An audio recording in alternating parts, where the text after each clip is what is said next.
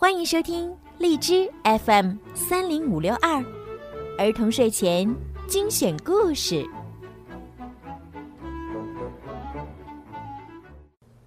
亲爱的小朋友们，你们好，我是小鱼姐姐，欢迎收听并关注公众号“儿童睡前精选故事”。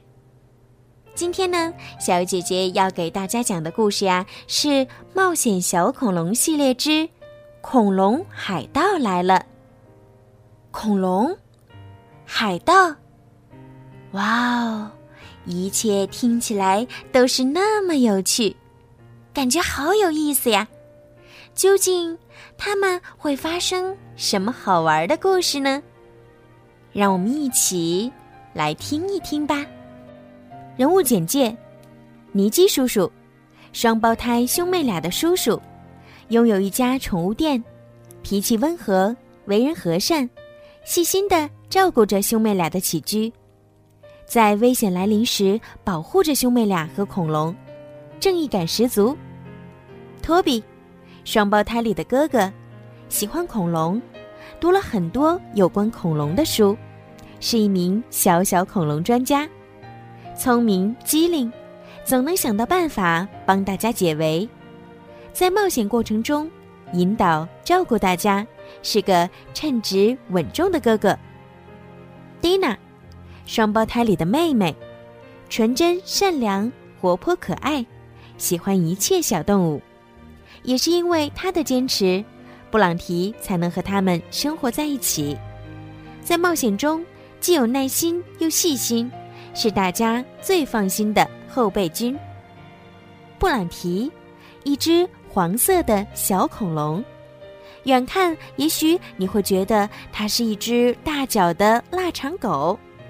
最爱的食物是布丁加薯条，来自遥远的恐龙时代。因为一次偶然掉进冰洞里被冰封，再睁开眼已经来到现代。他勇敢善良，好奇心重，聪明伶俐，在危急时刻总是能够起到关键作用。是大家的活力素。福特斯，会飞的恐龙，和布朗提一起被冰封在洞里，最大的爱好就是睡觉和吃鱼，有着和庞大体型不符的憨厚可爱。看起来笨笨的他，却有一个关键性的隐藏技能，那就是穿越时空。比诺，红胡子船长的儿子。善良勇敢，为了寻找爸爸和妹妹，成了年幼的船长。一紧张就会不停的打嗝。铁钩手，红胡子船长的下属，贪婪邪恶，想独吞财宝，成为船长。骷髅岛，这座小岛就像海面上突出的一个骷髅。骷髅岛。比诺大喊道：“我的爸爸和伊莎贝拉就被关在这里。”福特斯在岛上盘旋了几次，在一个小海湾处降落了。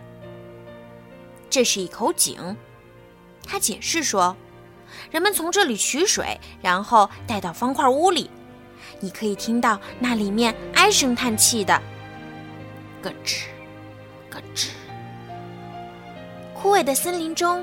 有人正在朝这里走来。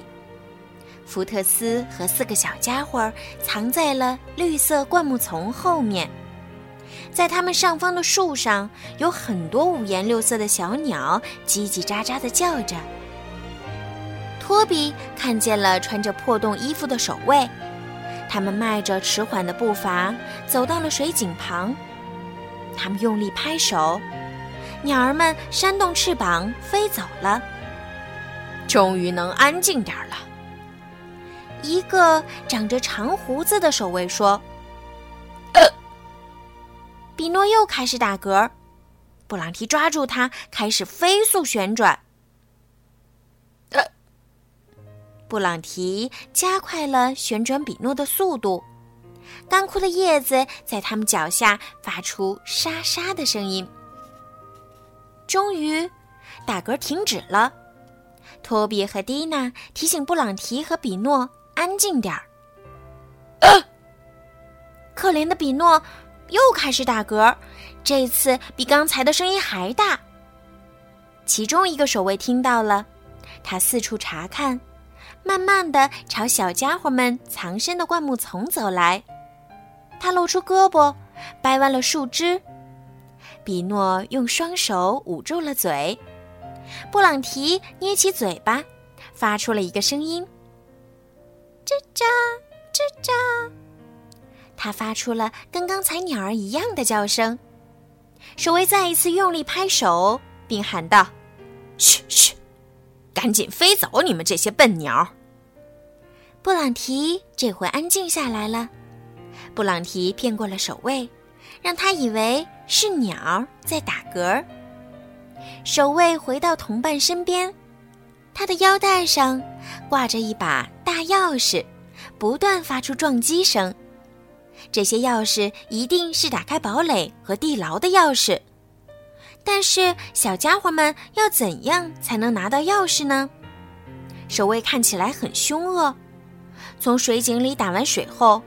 守卫拿起水桶往后走，一边走一边唠唠叨叨。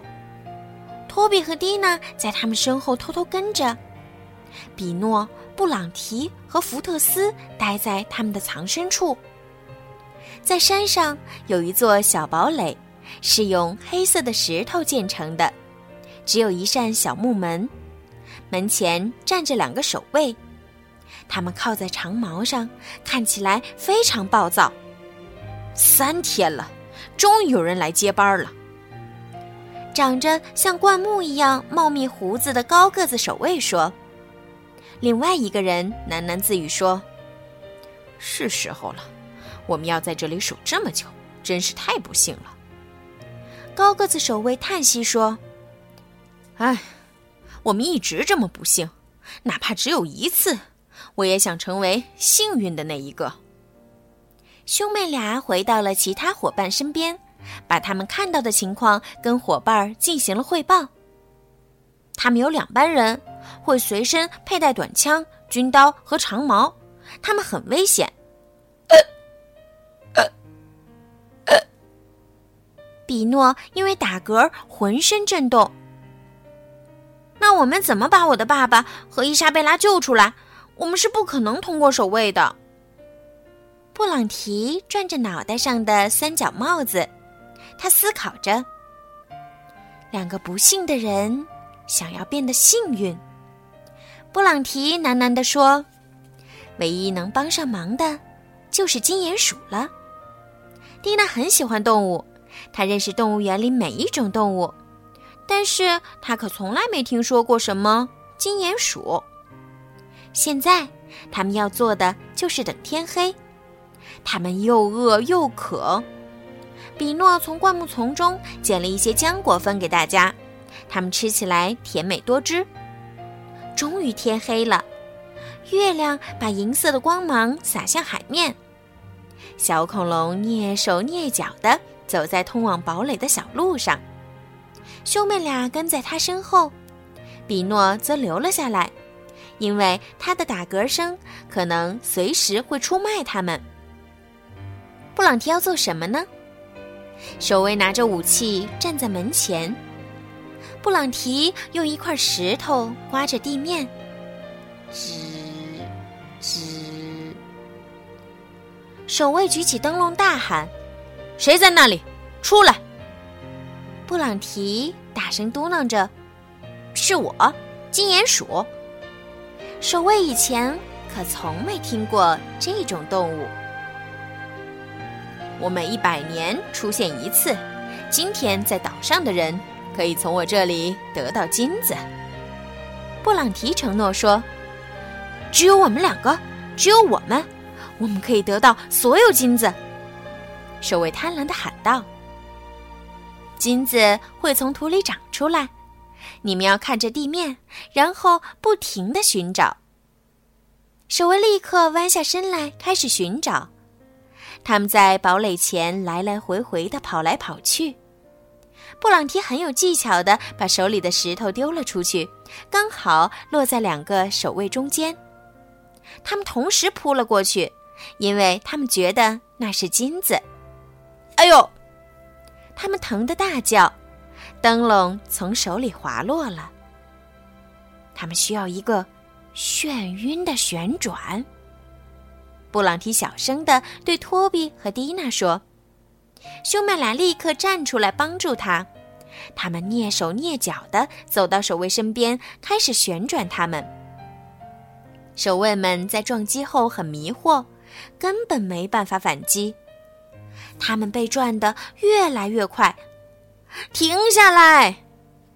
他们大喊：“好啦，宝贝们！”今天的冒险小恐龙之恐龙海盗来了，就讲到这儿了。究竟兄妹俩和两只小恐龙们究竟会发生什么好玩的故事呢？请小朋友们继续收听下一集吧。晚安。